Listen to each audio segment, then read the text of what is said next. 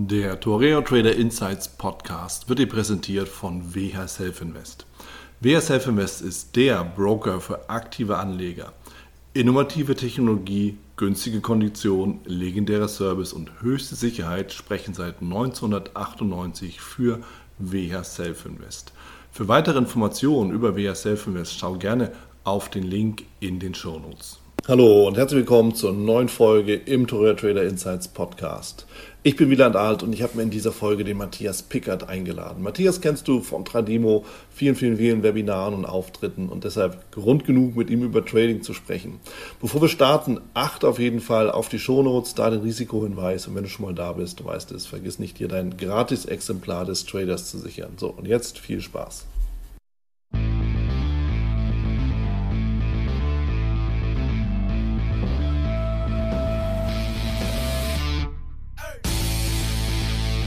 Ich bin mit Matthias Pickert hier zusammen. Matthias Pickert kennst du von Tradimo. Matthias macht unheimlich viele Webinare. Ich glaube, zuletzt äh, hat er mir gerade eben verraten, macht er fünf bis sieben in der Woche.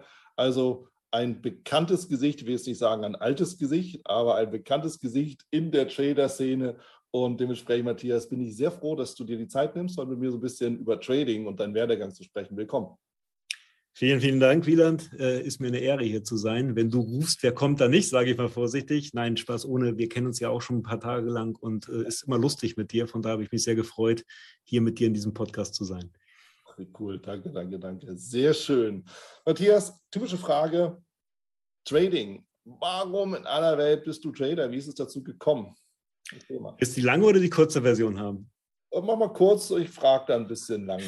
Okay, die kurze Version ist, ich habe äh, 98 eine Bankausbildung angefangen, obwohl ich das gar nicht wollte. Also bin ich per Zufall quasi reingerutscht, weil ich nicht wusste, was ich mit meinem Leben anfangen sollte. In der Bank war mir alles äh, eigentlich zu konservativ, aber es war das Jahr 98 und es ging halt eben am Aktienmarkt richtig ab. Ne? Wir mussten so mit magentafarbenen Kappen äh, durch die Fiale laufen. Zweite Tranche Telekom kam an den Markt, du erinnerst dich bestimmt. Die Märkte schossen nach oben. Und ähm, mein Ausbildungsleiter war zufälligerweise der WPS, also der Wertpapierspezialist in der Filiale. Und der hat nach zwei Wochen gesagt, Mensch, Matthias, komm mal hier rüber. So kam es, dass ich für mich festgestellt habe, in der Bank ist alles viel zu ruhig und konservativ für mich. Nur die Börse könnte mir Spaß machen. Habe dann in der Ausbildung schon einige der Abteilung ansteuern dürfen. Und zum Ende der Ausbildung hieß es dann seitens der Ausbildungsleitung, Mensch, klar, dein Weg wird so sein, du gehst jetzt an einen Schalter und dann wirst du Wertpapierspezialist. Ich habe gesagt, nee, das will ich nicht, weil ich äh, nicht etwas verkaufen möchte, ohne richtig beraten zu können. Das ist am Schalter halt eben so. Mhm. Äh, dann wurde ich gefragt, was willst du werden? Dann meinte ich Händler. Dann hieß es, das ist nicht möglich. Kein Azubi ist da jemals reingekommen. Dann habe ich gemeint, okay, ich versuche es halt eben. Und wenn sie mich nicht nehmen, dann ähm, gehe ich studieren oder irgendwas. Und so kam es dann, dass ich mich auf alles beworben habe, was da war. Und irgendwann bin ich eingeladen worden. Ich wusste gar nicht zu welcher Stelle, weil ich neun Bewerbungen offen hatte. Mhm und ähm, ich dachte dann vielleicht Kommissionshandel, das ist der Bereich, wo halt eben die Großkunden Orders von dem Bankhändler abgewickelt werden. Aber tatsächlich wurde ich dann gefragt, ob ich mich, äh, ob ich mir zutraue, mit dem Geld der Bank zu spekulieren. Ähm, in meinem Kopf war eine laute Stimme, die Nein schrie, aber ich habe Ja gesagt und äh, so habe ich dann angefangen in der Arbitrage äh, zu traden. Vielleicht kurz ähm, Arbitrage als Erklärung. Arbitrage, die Ausnutzung von Kursunterschieden des gleichen Wertpapiers an verschiedenen Handelsplätzen. Das hört sich komplizierter an, als es ist. Du kennst das Spiel, aber ich weiß nicht, ob jeder Zuhörer das kennt. Ähm, zum Beispiel die Aktie Microsoft, Heimatort ist natürlich Amerika. Da gehen ganz viele Stück um in US-Dollar. Die wird aber auch in Deutschland gehandelt, in Euro, zum mhm. Beispiel in Frankfurt auf Xetra und so weiter. Ja, und wenn dann in Deutschland ein großer Käufer oder Verkäufer auftritt, dann ist diese Markttiefe nicht da. Und da kamen wir mit dem Team ins Spiel und haben halt eben die Gegenseite gestellt. Ja. Ähm, das waren sehr schnelle Trades, ähm, bis zu 1000 Trades am Tag, die wir da abgefeuert haben. Handelsvolumen am Tag 15 Millionen und höher. Mhm. Und damit habe ich dann äh, zwei Jahre lang äh, quasi äh, den Markt richtig kennenlernen dürfen. Bin dann im Anschluss an die Hamburger Börse gewechselt, war da Kursmakler für 150 amerikanische Werte. Wenn du also in der Zeit, äh, so 2002 war das, äh, Orders an die Hamburger Börse geschickt hast, ist nicht so häufig passiert, sage ich dazu, dann äh, ist die Wahrscheinlichkeit nicht gering, dass ich die ausgeführt habe. Habe nebenbei eigentlich ähm, ja, mein Geld weiter mit Arbitrage äh, verdient, beziehungsweise ich muss sagen, versucht zu verdienen, denn äh, es hatte sich was geändert. 2002 ähm, war halt eben davor das Jahr, wenn wir vielleicht noch, wenn wir zurückgehen, zum einen die Anschläge vom 11. September und zum anderen vorher war noch die Dotcom-Blase geplatzt. Beides hat dazu geführt, dass das Volumen der ausländischen Aktien am deutschen Aktienmarkt relativ runtergegangen ist. Das war eigentlich der Tod der Arbitrage. Das heißt, ich saß plötzlich da und äh, die Strategie, mit der ich zwei Jahre lang äh, mein Geld verdient habe, und zwar, beziehungsweise das Geld der Bank, muss ich eher sagen, mein Bonus verdient habe, so ist es richtig formuliert, äh, war einfach so nicht mehr in der Masse umsetzbar, weil du brauchst bei der Arbitrage halt eben große Volumina, weil die Margen, die Unterschiede zwischen den Börsen relativ gering sind. Ja.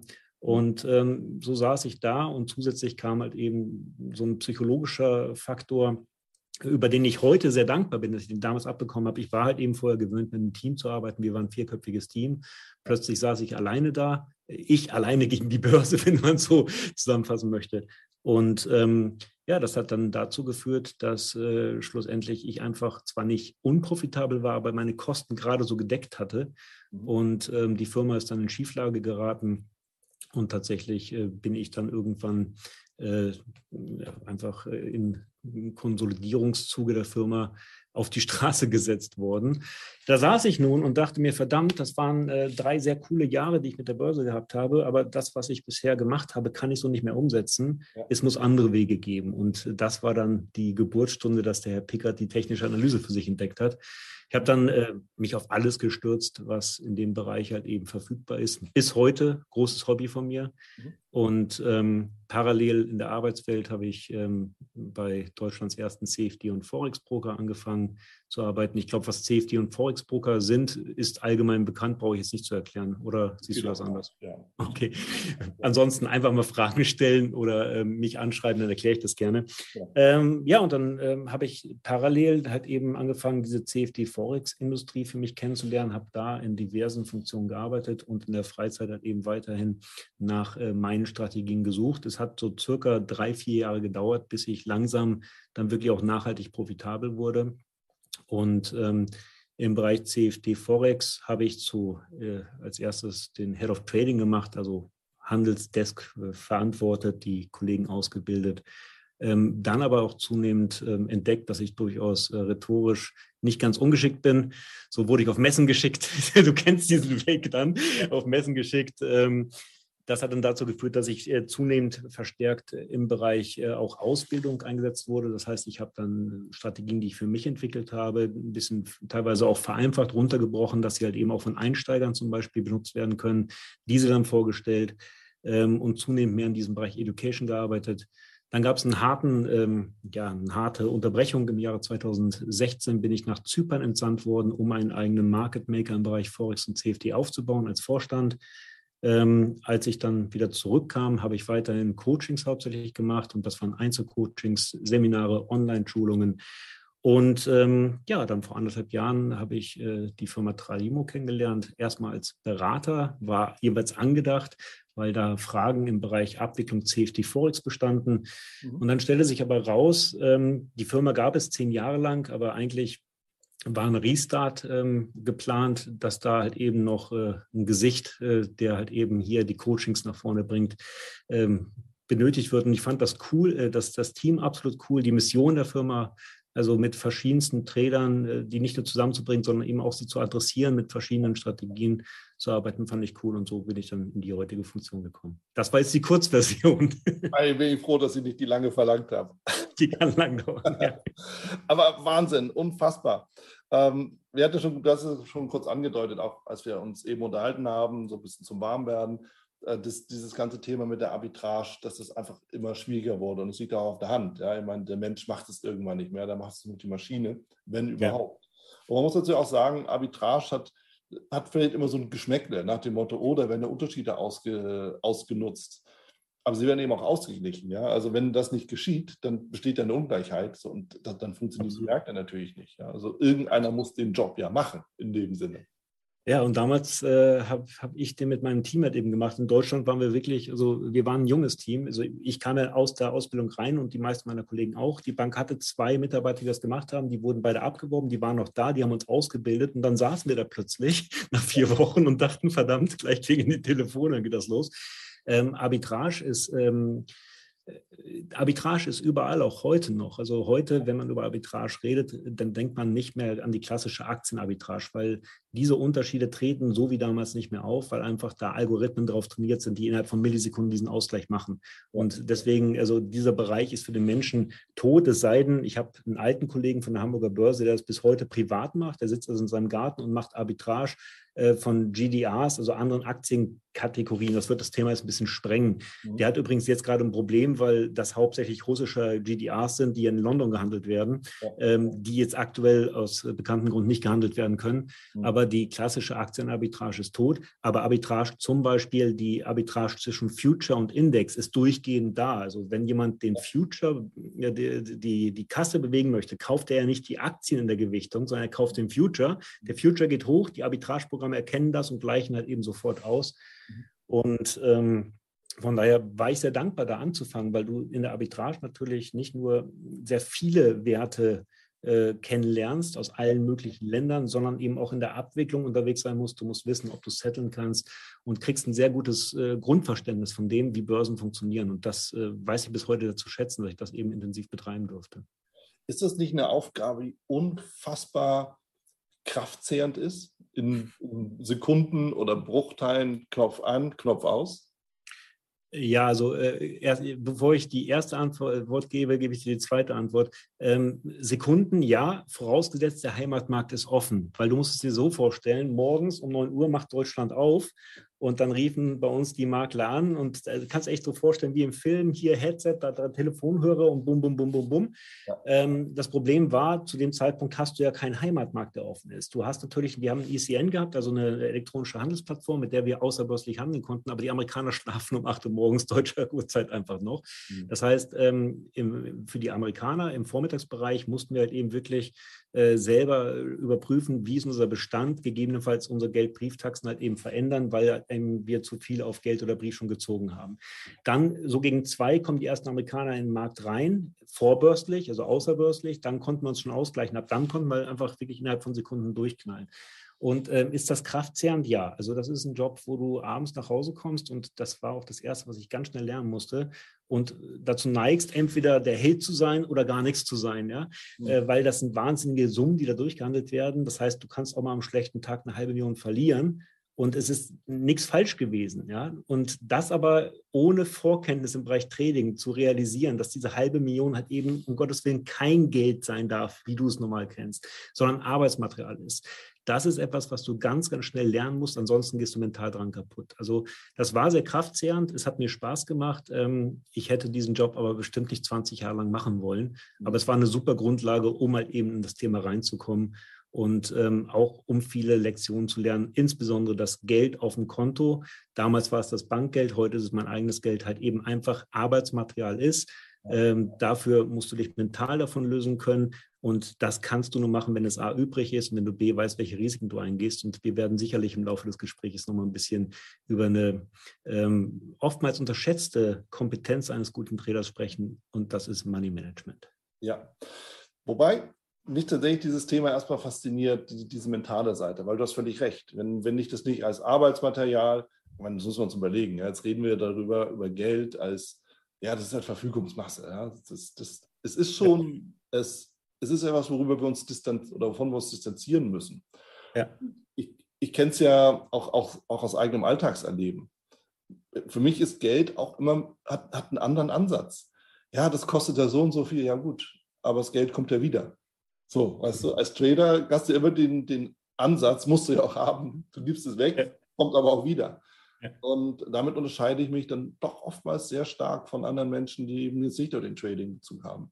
Was war so für dich das Aha-Erlebnis? Gerade dieses Thema, du gehst mental kaputt, wenn du das nicht lernst. Also, was war für dich dann der entscheidende Punkt? Also ich glaube, der entscheidende Punkt war bei mir eine Mischung, die aus Trading kam und aus einem äh, privaten Hobby. Das ist das Pokerspiel. Und das zusammen hat mir äh, relativ schnell eine Sache beigebracht. Ähm, wenn das Ergebnis, was ich mit einem Trade produziere, ähm, mich in der, wenn es also ein negatives Ergebnis ist, mich halt eben nicht aus der Bahn wirft, dann kann ich es mir leisten, nicht über das Ergebnis nachzudenken, sondern über Wahrscheinlichkeiten on the long run. Mhm. Ähm, das geht, wie gesagt, nur dann, also ich habe es gesagt, wir haben bis zu eine halbe Million am Tag auch mal verloren. Das äh, war im Rahmen dessen, was uns erlaubt war. Das war in unserer Linie drin und das ging natürlich auch nur, weil wir an guten Tagen dann immer zwei Millionen gewonnen haben. Ja, aber ähm, ich glaube tatsächlich äh, die Kombination von diesen sehr, sehr vielen Trades und diesem wahnsinnigen Volumen, wo mir auch schwindelig wird, wenn ich da als normaler Matthias über Geld nachdenken würde. Das tue ich aber nicht. Das ist Arbeitsmaterial gewesen. Ähm, also da dieses Volumen in der Frequenz und dazu in der Zeit damals äh, bei mir eine sehr Intensivität äh, im Bereich Pokern, wo es auch darum geht, Wahrscheinlichkeiten zu haben, wo ich mich nicht frage, wenn ich es mir leisten kann, also wenn ich nicht außerhalb meiner Bankroll spiele, ähm, war die Hand gut gespielt oder schlecht gespielt, weil ich gewonnen oder verloren habe, sondern ich frage mich, wenn ich das 10.000 Mal so spiele, wie oft gewinne ich die Hand? Und ähm, ich glaube, das war tatsächlich dieser, dieses Aha-Moment für mich, dass ich halt eben weg vom Ergebnis kann, Voraussetzung, wie gesagt, ist, dass man natürlich dann, wenn es schief geht, dadurch nicht aus der Bahn geworfen wird. Also anders gesagt, wenn ich über eine Autobahn gehen möchte, was ich nicht tue, ja, ähm, ist die Wahrscheinlichkeit, wenn ich das nachts mache, sehr gering, dass da ein Auto kommt und mich überfährt, weil ich würde es wahrscheinlich sehen, ich würde es hören und so weiter und so fort. Aber äh, wenn ich falsch liege, bin ich tot. Da muss ich extrem ergebnisorientiert sein. Mhm. Wenn ich aber einen Trade mache mit einem halben Prozent, ein Prozent Risiko meines Kontos ähm, und der einfach dann verloren wird, was, was passiert. Und zwar häufiger als einem lieb ist, aber es passiert halt eben. Dann verändert sich ja nichts für mich. Ich wusste es vorher und äh, kann mir deswegen äh, wirklich leisten zu sagen, okay, ich weiß, wenn ich davon 100, 500, 1000 Trades mache, dann habe ich einen Erwartungswert, einen mathematischen Erwartungswert und irgendwann werde ich den ernten.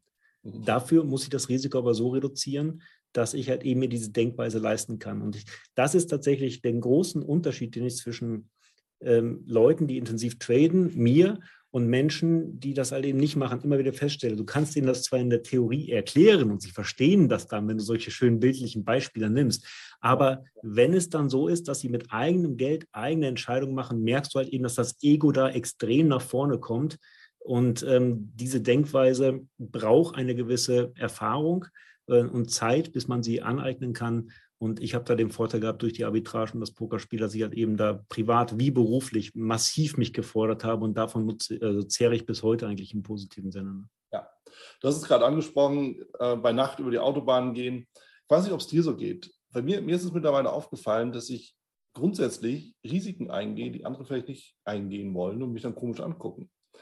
Frage, aber ich gehe diese Risiken ja kalkuliert ein, weil ich eben weiß, wie groß ist die Wahrscheinlichkeit, dass du wirklich überfahren wirst. Ja? Und ja, um bei diesem Beispiel zu bleiben. Ja. Eher gering. So, was muss ich tun, damit es nicht dazu kommt? Das, das und das. Okay, bin ich bereit, weil ich will ja da drüber. So, ist vielleicht ein krasses Beispiel, aber geht es ja auch Sehr so. krasses Beispiel. Aber ähm, was ich merke, was du, glaube ich, auch merkst, ist diese Denkweise, die aus dem Trading kommt. Das Pokern lassen wir jetzt mal außen vor, weil das soll nicht das Thema sein, aber äh, die auch aus dem Trading eben kommt, die gesund ist als Trader, weil das ist die Weise, wie, wie ich glaube, dass du wirklich auf lange Sicht erfolgreich sein kannst, dass du halt eben dich wegbewegst vom konkreten Ergebnis ja. und auf die lange Sicht gehst. Äh, das macht was mit dir, nicht nur im Trading, sondern auch im alltäglichen Leben. Du merkst halt eben manchmal, dass deine Logik äh, eine ganz andere ist als die äh, von einem normalen Menschen, in Anführungszeichen. Bei mir kommt hinzu, ich bin extrem darauf trainiert, in Szenarien zu denken. Das heißt, ähm, selbst wenn ich am Strand liege und alles gut ist, gibt es immer, das ist nicht gesund, das weiß ich, aber es gibt immer dieses sehr unwahrscheinliche Szenario, dass plötzlich irgendwas passieren könnte. Also ich bin beruflich in der Arbitrage wirklich darauf trainiert worden, in Szenarien zu denken ja. und ähm, gehe das halt eben durch und bin in, in Teilen auf das, was halbwegs wahrscheinlich ist, auch halbwegs vorbereitet. Und ja. das sind beides Aspekte, also dieses nicht ergebnisorientierte und dieses Szenariodenken, was ähm, meiner Freundin zum Beispiel am Anfang echt schwer gefallen ist, mich zu verstehen. Inzwischen kennt sie mich gut genug. Aber ähm, das macht was mit dir. Ähm, ich persönlich weiß das zu schätzen. Du musst das kontrollieren. Also du musst auch verstehen, dass du einfach mal am Strand liegen kannst und sagen kannst, es ist alles gut. Aber unterm Strich äh, kenne ich mich ja gar nicht mehr anders. Ich mache das seit 20 Jahren und gehe so durchs Leben. Aber manchmal erlebe ich das auch, dass Menschen mich anschauen, wieso machst du das? Und ich habe für mich eine ganz logische äh, Erklärung, warum ich das mache, äh, kann das auch erklären, aber oftmals habe ich in meiner Freizeit gar nicht mehr Lust, das zu erklären, sondern ich sage, aber ich mache das so. Ja. Wieso machst du das? Ist das nicht gefährlich? Ja, zu 90 Prozent nicht. 90 Prozent nicht, genau. Ja, also das ist genau der Punkt. Und deshalb, als du das angesprochen hattest, ist mir das auch nochmal wieder so durch den Kopf gegangen. Ja, also das entdecke ich bei mir auch. Ne? Weil genau diese, ah, ist das da nicht gefährlich? Ja, kommt drauf an. So. weißt du?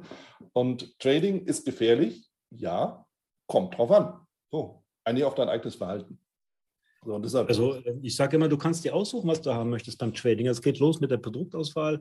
Ich gehe jetzt mal auf Produkte ein, also CFD, Forex, Aktien und die normalen Sachen. Da kannst mhm. du dir selber aussuchen, was du möchtest. Ob du ganz ruhig vor, äh, so ganz ruhig mit der Börse mitschwimmen möchtest oder ob du Achterbahn haben möchtest. Und dazwischen ist auch alles möglich. Du kannst es selber steuern.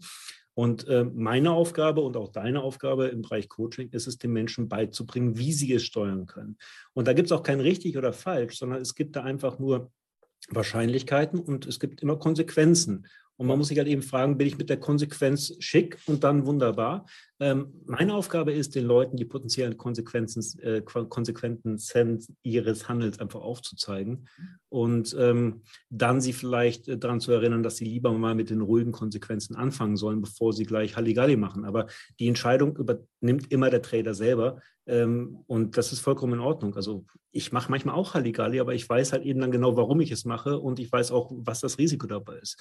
Ja. Äh, das Problem, was wir oft sehen, das kennst du auch, dass Menschen halt eben in, in Positionen rein reingehen, ähm, wo sie A nicht wissen, warum habe ich die Position noch. Das heißt, sie können sie gar nicht mehr richtig managen, wo B die Position viel zu groß ist, wo kein Stop-Loss gesetzt worden ist. Und dann äh, fragt man Menschen wie dich und mich, wo würdest du den Stop-Loss jetzt setzen? Und sagst du, ja, wäre so nicht passiert, weil ich hätte diese Frage geklärt, bevor die Position überhaupt aufgemacht worden wäre. Ne? Und ähm, das sind ja die typischen Probleme eines Einsteigers, wo, wo wir dann versuchen, halt eben unsere Kenntnis den Leuten mit auf den Weg zu geben, dass sie halt eben diese, diese vermeidbaren Fehler einfach zumindest erstmal auslassen gerne. Ne? Geht das tatsächlich? Also deiner Erfahrung nach, kann, kann man im Coaching Trader, Beginner davon abhalten, die gleichen Fehler zu machen, die wir auch gemacht haben und alle anderen auch? Geht das? Ähm, ich möchte gar nicht jeden von jedem Fehler bewahren ich möchte sie von den gröbst, gröbsten Fehlern bewahren. Also das, der gröbste Fehler wäre, dass sie halt eben es gleich mal schaffen, am Anfang ihr Konto entweder gegen die Wand zu fahren oder in einem Trade zu verdoppeln.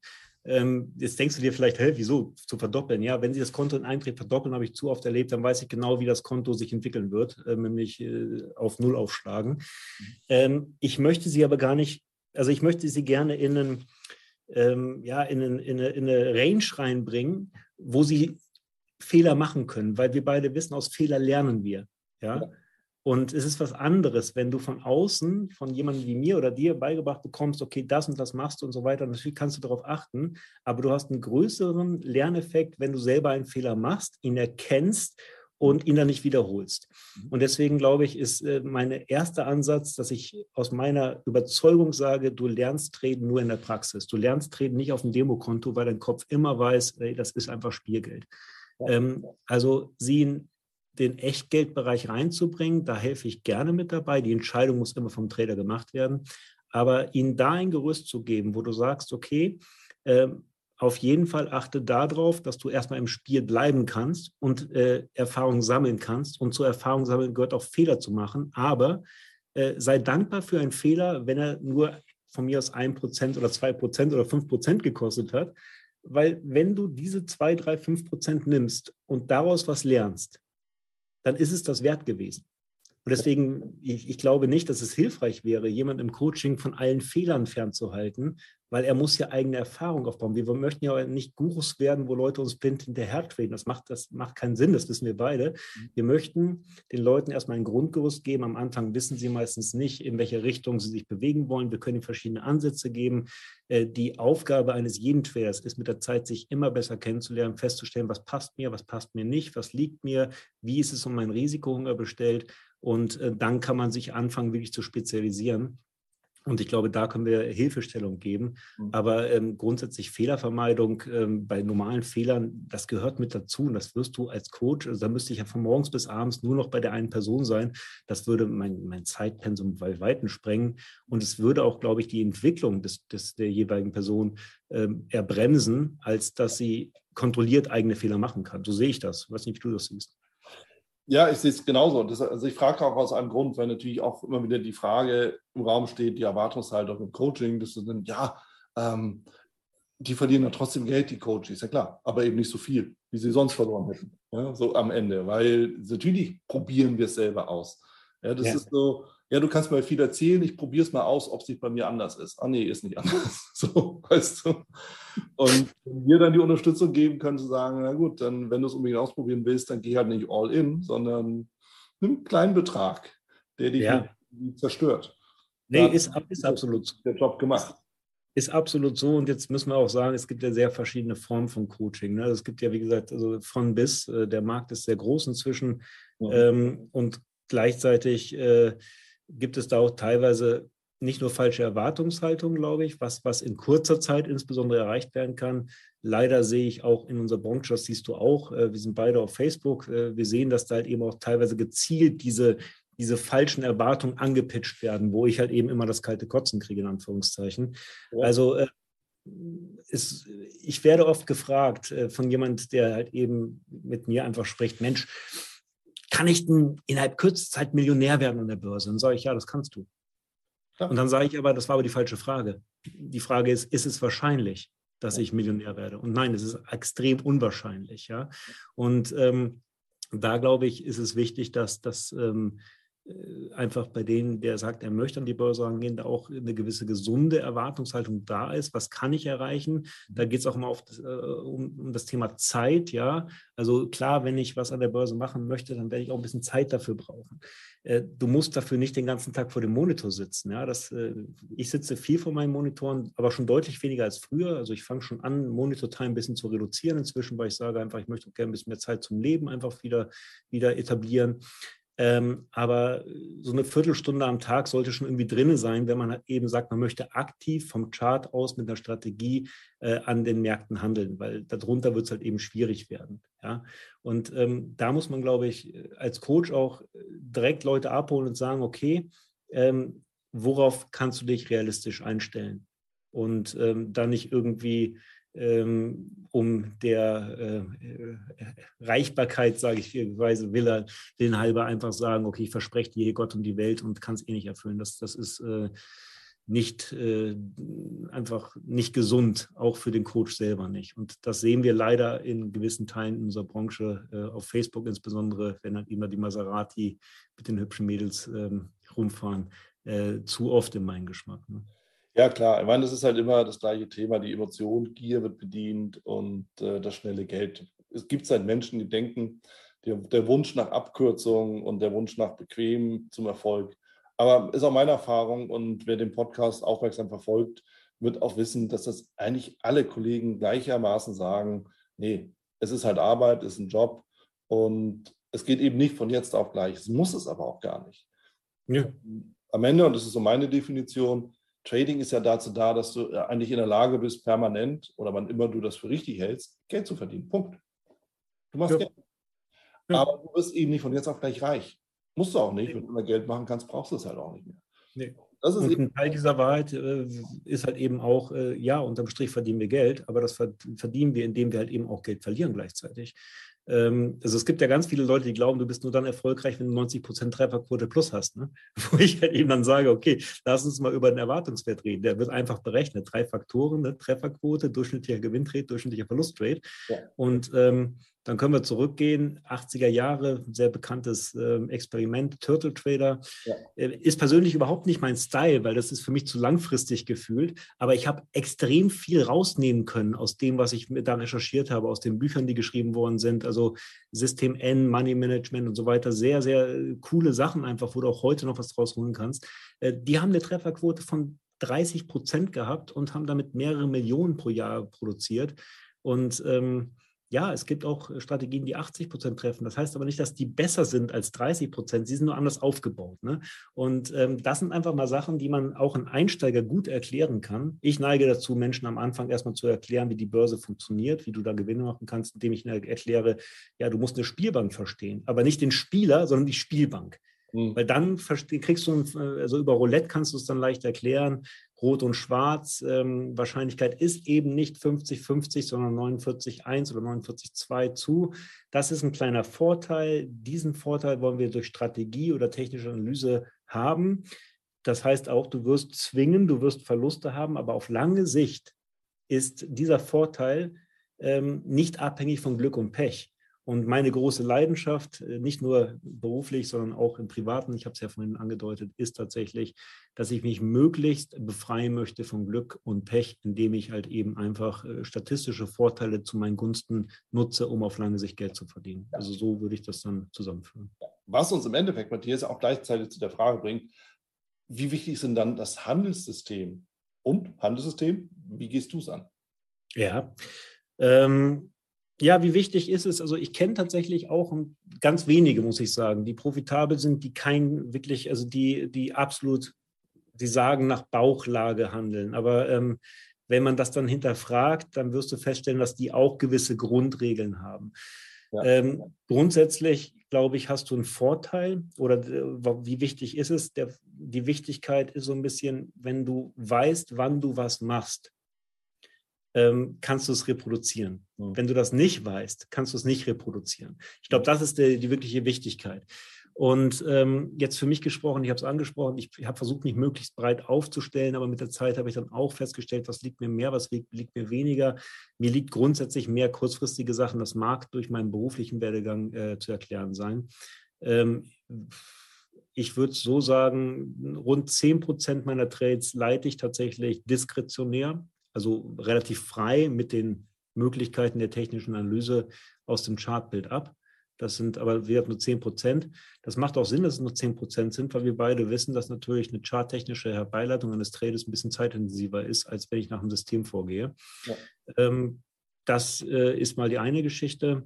Da werden da habe ich jetzt äh, keine magischen Sachen in der Hand, sondern nämlich ganz normale Sachen, die wir beide unseren Kunden beibringen. Trendkonzept, Fibonacci Retracements, vielleicht noch ein Oszillator hier, ein gleitender Durchschnitt da, mhm. äh, Pivotpunkt und dann irgendwas. Dann habe ich eine Meinung, wo der Markt hingeht und dann muss ich noch das Timing klären und mache die Position auf, habe einen Stop-Loss drin und dann wird das Ding gemanagt. Ja. Solche Trades auch gerne mit Pyramidisierung soll heißen, wenn das eben dann auch mal langfristige Trades sind, wo ich dann einfach sage, wenn der Trade ein Gewinn läuft, dann riskiere ich wieder einen Teil der offenen Gewinne, um die Position noch zu verstärken. Das ist zum Beispiel ein Element, was ich mir extrem aus den Turtle-Tradern rausgeholt habe, ähm, wo ich einfach äh, wirklich für mich äh, eine gute Grundlage gefunden habe.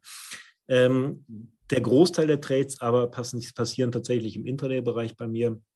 Ich äh, handle gerne auf den kleinen Zeiteinheiten, so M5, M15-Chart. Das heißt übrigens nicht, dass das die besten Perioden sind, die gibt es nicht, sondern ich habe mich einfach daran gewöhnt. Also ich werde immer wieder gefragt, was ist die beste Chart-Zeitperiode? Ich sage dann immer, es gibt sie nicht. Also wirst du auch nicht, äh, kann man nicht beantworten. Man muss halt eben verstehen, der Tageschart ist verlässlicher, hat mehr Datenpunkte, der M1 hat am wenigsten Datenpunkte. Das heißt, du verlierst nach unten äh, Qualität der Datenaussage, aber gleichzeitig gewinnst du an Quantität der Handelssignale. Ja? Und da muss man halt eben irgendwie sich ein bisschen rantesten mit der Zeit.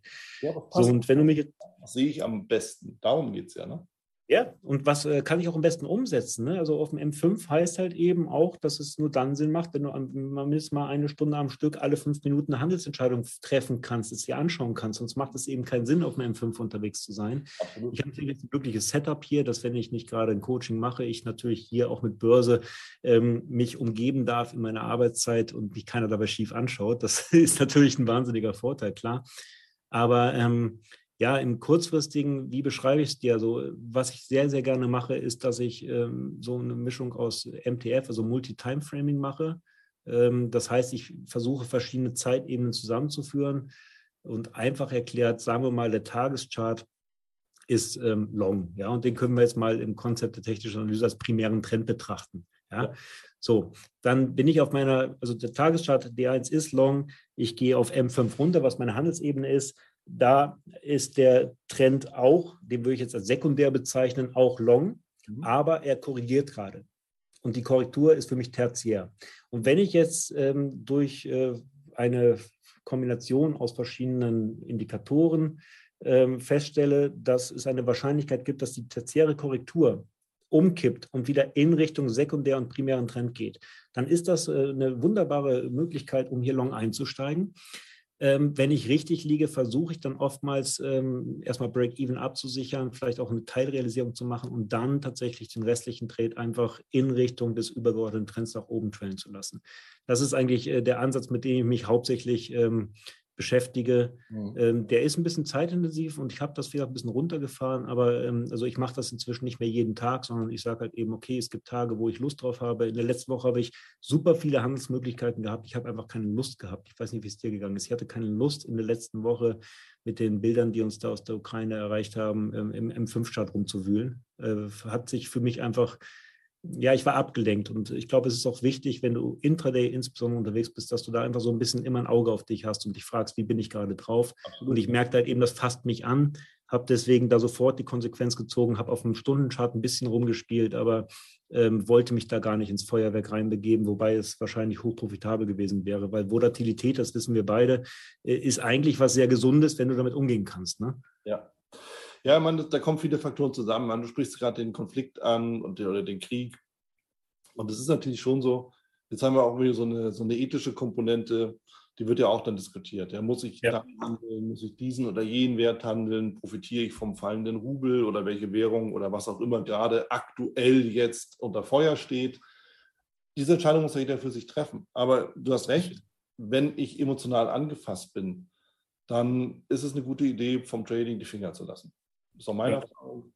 Und ähm, ist jetzt völlig unabhängig, welche, welche Ausgangslage da war, aber du bist einfach nicht bei der Sache. Und das ja. äußert sich eher da drin, vielleicht liege ich falsch, aber ich spekuliere mal so ein bisschen rum, weil ich das ja auch von mir kenne, dass man dann irgendwie sagt, ja, ich kann jetzt nicht auch noch damit umgehen, dass ich einen Verlust kriege.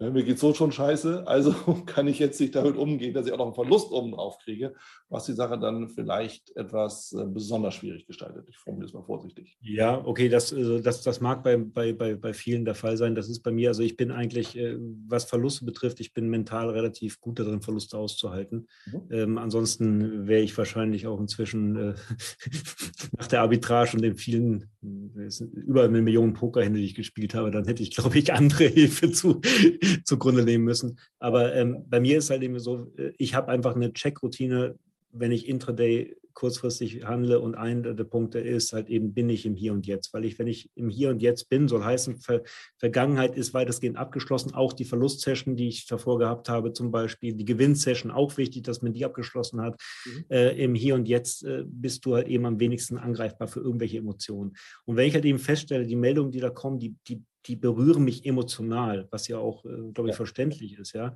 Weil es ist ja richtig, beim Trading sollen Emotionen rausgehalten werden, aber wir sind Menschen, wir haben Emotionen. Deswegen sage ich dann, wenn ich feststelle, okay, ich bin gerade ein bisschen angefasst, das ist ja das Schöne heute. Früher musste ich handeln. Am 11. September musste ich handeln, bis Handelsstopp gemacht worden ist. Das war ein grausamer Tag für mich. Ja? Mhm. Ähm, heute bin ich ja frei. Ich kann mir aussuchen, ob ich trade oder nicht. Und das gilt ja nicht nur für mich, das gilt für jeden privaten Trader. Das ist für mich einer der absolut wichtigsten Vorteile eines privaten Traders, dass er sagen kann, der nicht davon lebt, also der nicht ausschließlich davon lebt. Ja?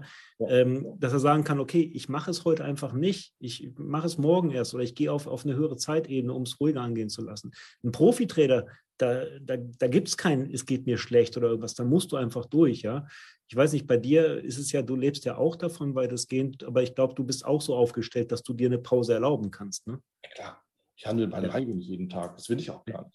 Guck mal, ich, ich gucke mir ja auch Sachen an und ich gehe ja sogar so weit, dass ich mittlerweile für mich sage, wie viele Trades muss ich eigentlich machen am Tag? Reicht nicht auch einer. Ja? ja. Da habe ich, hab ich mal eine Zeit, Weißt du? Da habe ich mal eine Zeit lang, als ich sehr intensiv noch, ähm, also habe ich wirklich da, ich, ich weiß nicht, ich habe damals vielleicht noch in der Woche sicherlich noch so an, an die 15 Stunden neben der Arbeit, teilweise in der Arbeit, 15, 20 Stunden die Woche halt eben wirklich noch kurzfristig getradet. Ich habe es wieder ein bisschen runtergefahren. Aber ähm, da habe ich mal äh, sehr interessant mich mit dem Thema Auszahlung beschäftigt. Ne? Das ist ja auch immer so ein Thema, wo, äh, ich weiß noch, früher bei Brokern hat der Vorstand immer komisch geschaut, wenn ich mit Kunden über das Thema Auszahlungsstrategien gesprochen habe, weil natürlich der möchte erstmal über Einzahlungsstrategien spricht. Aber ähm, sind wir mal ehrlich, also wir, wir traden ja nicht nur, um die Kunden nach oben zu bringen, sondern wir, wir, möchten ja irgendwas damit machen. Ja? Und das ist bei jedem unterschiedlich. Und dass man einen Teil der Gewinne, wenn man erfolgreich handelt, auf dem Konto haben sollte und lassen sollte, um das Konto hochzukriegen, um so in Teilen diesen Zinseszinseffekt mitzunehmen, das sollte jedem klar sein. Ja. Aber Auszahlungsplan, äh, da habe ich tatsächlich aus dem Poker was angewendet, was ich super spannend war und zwar auch mental. Ähm, und zwar, dass ich mich nicht mehr nach Gewinnen ausgezahlt habe monatlich, sondern nach Erwartungswert pro Trade. Das heißt, ähm, ich wusste, was ist mein Erwartungswert für einen Trade mit der Strategie. Mhm. Und ähm, ich habe dann am Ende des Monats gesagt, okay, unabhängig davon, ob ich gewonnen oder verloren habe, ähm, ich zahle mir einfach den Erwartungswert, äh, also einen Teil der, des Erwartungswertes aus, was mich gleichzeitig motiviert hat, mehr Trades zu machen. Ne? Also ähm, es gibt, glaube ich, viele Sachen, das fällt mir immer wieder auf, wo halt eben auch fortgeschrittene Trader ähm, nicht drüber nachdenken. Also ich sehe, dass man sich sehr gerne im Bereich Strategie weiterentwickelt. Manche ja. verstehen, dass Psychologie, Mindset auch durchaus wichtig ist, was ich sofort unterstreiche, du auch. Aber ähm, warum nicht mal drüber nachdenken, wie kann man einen Auszahlungsplan so gestalten, dass er ihn gleichzeitig motiviert, wenn man es denn möchte, das muss man sich aussuchen, halt ja. eben auch Volumen reinzuputten. Oder warum nicht mal hinterfragen, ob es wirklich das Nonplusultra ist, mit einem Prozent Risiko im Money Management unterwegs zu gehen. Du kannst damit wenig Aufwand in dem Bereich tatsächlich richtig was rauskitzeln. Mhm. Ähm, nur das machen die meisten nicht, weil das irgendwie so, ja, ich mache doch Money Management ein Prozent. Ähm, und das ist ja schon für viele Hexenkunst, dieses 1%-Regelwerk ja, anzuwenden. Ja. Das finde ich immer wieder spannend, dass Leute sagen, ich möchte richtig vorwärts, aber dann halt eben sehr begrenzt sind, wo sie sich wirklich weiterbilden wollen. Das ist äh, sehr interessant. Hm. Würdest du sagen, wirklich das, das Erfolgsgeheimnis fürs Trading liegt mehr im Management, selbst in Position, im Trade-Management oder wirklich an der perfekten Strategie?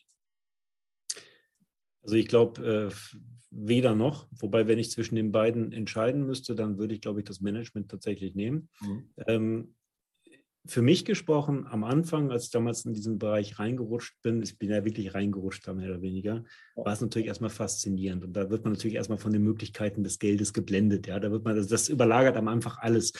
Ähm, mit der Zeit auch nachdem ich da so die ersten Krisen äh, überstanden habe und trotzdem noch Spaß dran gehabt habe, mhm. habe ich äh, eine andere Motivation dahinter festgestellt. Und zwar, ähm, dass man mit dieser Tätigkeit tatsächlich jeden Tag mehrfach die Möglichkeit hat, sich persönlich weiterzuentwickeln und dafür sogar noch Geld verdienen kann. Und äh, das ist eigentlich für mich der wirkliche Antrieb, äh, was, was, was, was das Entscheidende ist. Also du kannst noch so eine gute Strategie haben, wenn sie mental nicht zu dir passt, dann wirst du sie nicht umsetzen können, profitabel. Du kannst ähm, das beste Management haben, aber wenn du halt eben auch beim besten Management wirst du ab und zu mal schwierige Situationen haben. Du wirst auch mal auf die Knie fallen, so ein Auer machen. Wenn du nicht in der Lage bist, dich wieder hoch zu motivieren und weiterzumachen, wirst du halt eben da nicht gut rauskommen. Und deswegen ist das Thema, also im Zweifel ist es für mich Mindset und, und ähm, persönliche Weiterentwicklung, wo ich inzwischen für mich den größten Nutzen sehe tatsächlich, neben dem Aspekt, dass man natürlich ortsungebunden, das lebst du mehr als ich, aber ich äh, bin hier für, für Tradimo auch schon schwer zu handeln, weil ich sehr reisefreudig bin, ähm, dass man natürlich tatsächlich relativ frei und unabhängig ähm, einfach sein Leben bestreiten kann, wenn man es sich denn so aussucht, weil das ist ja auch ein Prozess und das weißt du besser als ich, das ist ja auch äh, durchaus äh, viel Planung und äh, Arbeit, die dahinter steht. Ne? Ja klar, ja klar. Also das Reiseleben ist eines der aufwendigsten, aktuell und in hoher Frequenz. Wenn du sagst, alle paar Monate irgendwo unterwegs, ist eine andere Geschichte. Aber ja, klar. Ähm, als, als Coach und als, als Ausbilder nach all den Jahren, was sind so die typischen Themen, die die Einsteiger, gerade Einsteiger mitbringen? Was sind die typischen falschen Erwartungen und was sind typische Fehler, die gemacht werden? Mhm. Also, ich glaube, der, der erste wesentliche Fehler, und das kann man niemandem vorwerfen, ist einfach ein komplettes falsches Verständnis von Wahrscheinlichkeiten. Mhm. Ähm, das heißt, ich bringe eine Strategie bei. Sagen wir mal, es ist eine trendfolgende Strategie. Die trifft vielleicht auf lange Sicht mit 35, 40 Prozent. Das sind die Gewinntrades. Die ist trotzdem profitabel. Warum? Weil der Gewinntrade größer ist als der Verlusttrade. Ähm, wenn du jetzt Pech hast dann bedeutet das, du machst zehn Trades damit und hast unterm Strich Geld verloren. Ja. Der normale Mensch, das werfe ich ihm nicht vor, sagt sofort, das ist eine scheiß Strategie, die kann nicht funktionieren. Was ist das für ein Blödsinn? Mhm. Ähm, wenn du aber zehn Trades machst und die sind alle im Gewinn, sagst du, das ist die beste Strategie. Ich kündige schon halb meinen Job, also von der Emotion her und bin jetzt nur noch Trader. Ja. Und äh, da merke ich halt eben, das ist für mich so einer der, der größten Fehler, für die kann niemand was, dass einfach das Verständnis von Wahrscheinlichkeit in keinster Weise da ist. Also deswegen bemühe ich die teilweise nicht ganz unkomplexen Themen wie Gesetz der großen Zahlen, Gesetz der kleinen Zahlen, tatsächlich versuche die immer wieder zu animieren mit, mit äh, Simulatoren. Deswegen komme ich auch von der Spielbank, um sowas gleich zu thematisieren. Mhm. Ähm, ich weiß nicht, also ist auch von Trader zu Trader unterschiedlich, aber bei mir, also unter, unter 500 Ereignissen, eigentlich lieber eher 1000, sogar gerne noch mehr, äh, mhm. bewerte ich normalerweise nicht, äh, ob etwas tatsächlich plus EV, also einen positiven Erwertungswert hat oder nicht, weil ich einfach zu viel Streuung im Bereich Glück und Pech habe. Und das ist natürlich eine immense Anforderung. Wenn ich als Coach dann sage, pass mal auf, ich bringe dir die Grundlagen bei, ähm, ich bringe dir die Strategie bei und um für dich rauszufinden, ob es das Richtige ist, mach bitte nicht nur fünf oder zehn Trades, sondern ich sage immer, du musst dich wirklich entscheiden. Also die Entscheidung ist ja bei dir, nicht bei mir. Mhm. Aber mit so, ich versuche es mal ein bisschen, wirst du einfach nichts werden. Entweder du willst das und du machst das oder du lässt das. Weil mhm. dazwischen ist, äh, tust du dir keinen Gefallen. Und dann sage ich den Leuten immer in Gedanken, wenn du ein Tradingkonto aufmachst, du gründest eigentlich in dem Moment deine eigene Firma. Ja, und so würde ich es genau behandeln. Das Geld ist nicht mehr dein Geld, es ist Kapital deiner Firma. Du setzt in deinen Alltag, wenn du auf dem Tageschart irgendwas umsetzt, äh, musst du halt eben irgendwo 15, 20 Minuten mal blockieren. Sag deinem Umfeld gerne Bescheid, pass mal auf. Äh, die werden vielleicht lachen, aber vollkommen egal. Mach 1000 Euro Konto. Auch das ist die Gründung einer Firma, weil das die richtige Einstellung mit sich bringt. Ne? Und ähm, also Hauptfehler ist, glaube ich, unverschuldetes falsches Verständnis von Wahrscheinlichkeiten und was die halt eben tatsächlich, wie die zu interpretieren sind. Ähm, dann falsche Zielerwartungen. Ich, ich habe gerade wieder, also direkt vor diesem äh, Podcast, habe ich äh, eine E-Mail bekommen von jemandem, der sich interessiert und der wollte mit mir sprechen. Und dann hat er, weil ich jetzt keine Zeit habe, mir eine E-Mail per E-Mail Fragen geschickt und der schrieb halt eben, ja, ich habe BWL studiert, super, ähm, habe noch nie getradet, wie viel Kapital brauche ich, um 2000 Euro nach Steuern im Monat zu machen? Die Frage ist grundsätzlich nicht verkehrt. Ja? Die Frage ist nicht verkehrt, aber sie ist nicht beantwortbar. Das weißt du und wie ich, weil es hängt dann davon ab, was für eine Strategie, wie viel Zeit, welche Märkte und so weiter. Ich habe ihn das also kurz aufgebröselt und dann gesagt, okay, pass mal auf, sagen wir mal, dass mit der Zeit 5% nach Kosten im Monat hängen bleiben. Mhm. Das ist, das wissen wir beide, das ist schon ambitioniert, das ist schon weit über, über dem Tageschart und ganz entspannt mal zehn Minuten am Tag. Da, da sind wir schon in der höheren Kategorie. Dann mhm. brauchst du 40.000 Euro. So einfach ist die Rechnung. Ja? Und ähm, nur ich persönlich würde niemals auf die Idee kommen, wenn ich mich der Börse zum ersten Mal nähere, schon davon, also da, da schon zu planen, okay, ich möchte mein, mein, mein berufliches Gehalt, weil das stand dahinter, ja, mein berufliches Gehalt ersetzen. ersetzen. Ähm, das mag eine Perspektive für einige sein, die diesen Weg wirklich gehen wollen. Mhm. Aber das ist ein steiniger Weg und der muss gut geplant werden. Und das ist auch kein Weg, den ich äh, am Anfang, glaube ich, äh, für Gesundheit. Am Anfang ist gesund, dass man erstmal sagt, ich lerne die Plattform kennen. Ich lerne erstmal ein Setup, dann mehrere Setups kennen. Ich lerne verschiedene Markttypen kennen kann mich dann so ein bisschen orientieren, was passt zu mir, kann mich dann da weiter drauf spezialisieren und dann muss ich halt eben zusätzlich nochmal gucken, dass ich meine, meine Verluste gut kontrolliert kriege. Ja, das kann man ja mit einfachen Techniken machen heutzutage. Da gibt es ja auch in den modernen Handelsplattformen durchaus Hilfsstellungen, die man nutzen kann.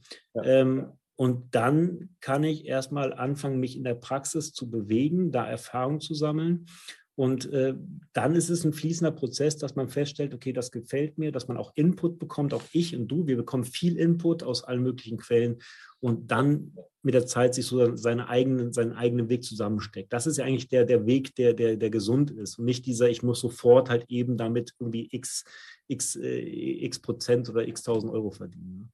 Ja, absolut. Ähm, ja, das, da sind wir bei dem Punkt, kann ich sofort reich werden, Millionär werden? Ja, stimme ich dazu? Ja. Ist aber unwahrscheinlich. So, Punkt. Unwahrscheinlich. Richtig. Alles ist möglich. Du kannst auch sofort pleite gehen. Geht auch. Wahrscheinlich ja. viel wahrscheinlicher. So. Ja. Und ja, am Ende, und das, das, das, das kann ich nur so unterstreichen, Trading ist ein, ist ein Business, ist ein Job. Ich meine, unter den steuerlichen Aspekten eh, ja, weil viele ja dann über das Thema dann nachdenken müssen, Thema Verlustbegrenzung über eine, GmbH-Rechtsform zu gehen, dann hat man tatsächlich ein Unternehmen. Spannendes Thema. Spannendes Thema. Können wir gerne uns mal ein bisschen. Also ich persönlich, äh, also ich, ich denke, jeder im Podcast wird das wissen. Ansonsten erklären wir es noch mal kurz. Es gibt von unserem heutigen Kanzler äh, als Finanzminister verabschiedet ein Gesetz, was besagt, dass äh, Trader aktuell nur 20.000 Euro Verlust im Jahr abschreiben dürfen, der Gewinn aber voll besteuert wird. Ja. Ähm, ich bin kein Jurist, aber ich warte eigentlich darauf, dass da mal eine Rechtsprechung kommt, die das Ganze äh, wegwischt, weil ich kann mir nicht vorstellen, dass es so Bestand hat. Also das widersträubt sich bei mir jeglichem rechtlichen Verständnis, das Ding. Aber ähm, es gibt tatsächlich Lösungen dafür. Du hast eine Lösung angesprochen. Also äh, man kann in eine GmbH reingehen, man kann auch in eine UG reingehen, wenn man nicht die GmbH gleich haben möchte, da, weil es greift nur für Privatkonten.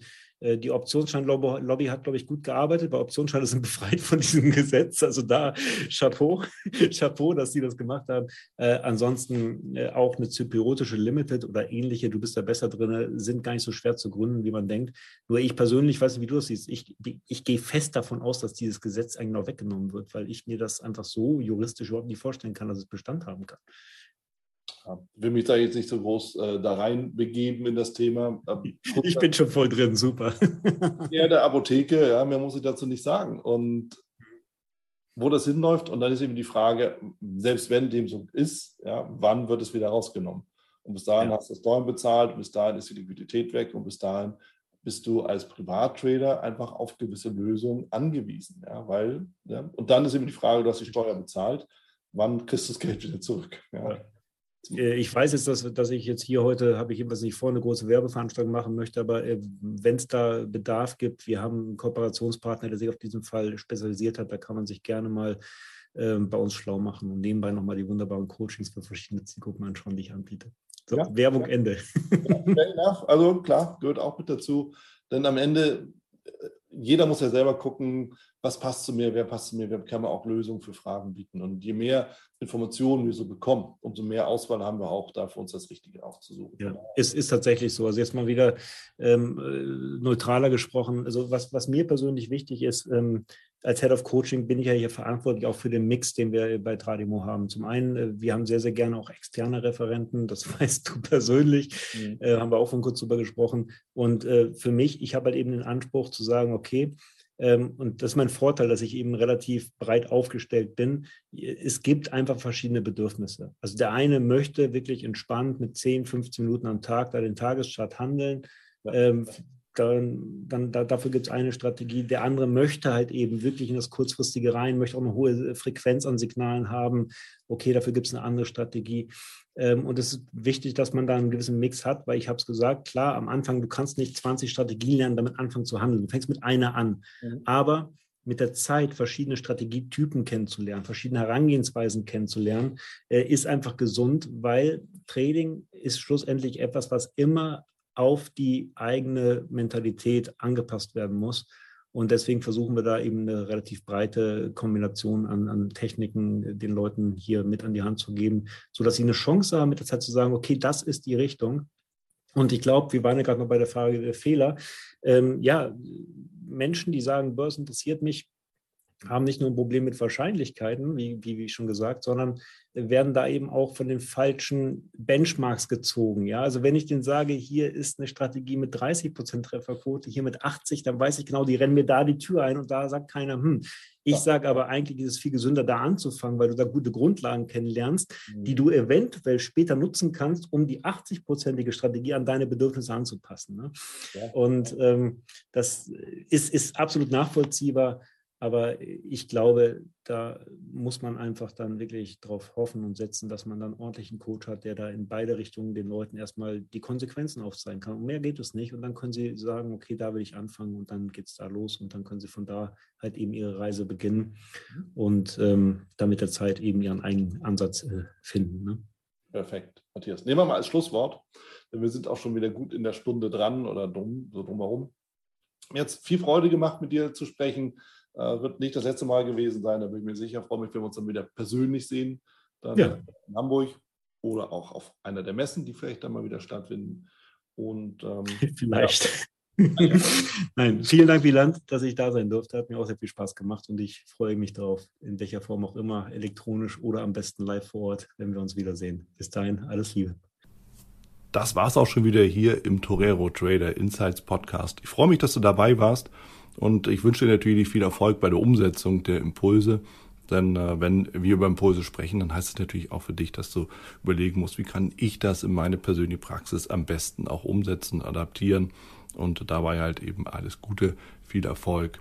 Wenn dir der Podcast gefällt, dann teile ihn auf jeden Fall mit deinen Freunden, Bekannten und all denen, von denen du weißt, dass sie sich für Börsenhandel und Trading interessieren. Hinterlass mir gerne auch eine Bewertung oder schick mir eine E-Mail, wenn du mit mir in Kontakt treten möchtest. Folge mir auf Facebook und vergiss nicht den Newsletter zu abonnieren der Torero Trader School, um eben immer auf dem aktuellen Stand der Dinge zu sein, was Veranstaltungen, Ausbildung, Schulung, Vorträge oder auch neue Artikel angeht.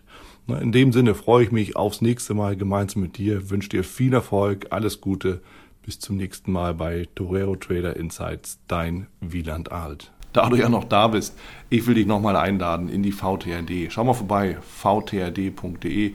Schau dir an, wo die Regionalgruppen sind und ob die Webinare vielleicht auch nochmal interessant sind. Dann werde gerne ein Mitglied bei uns.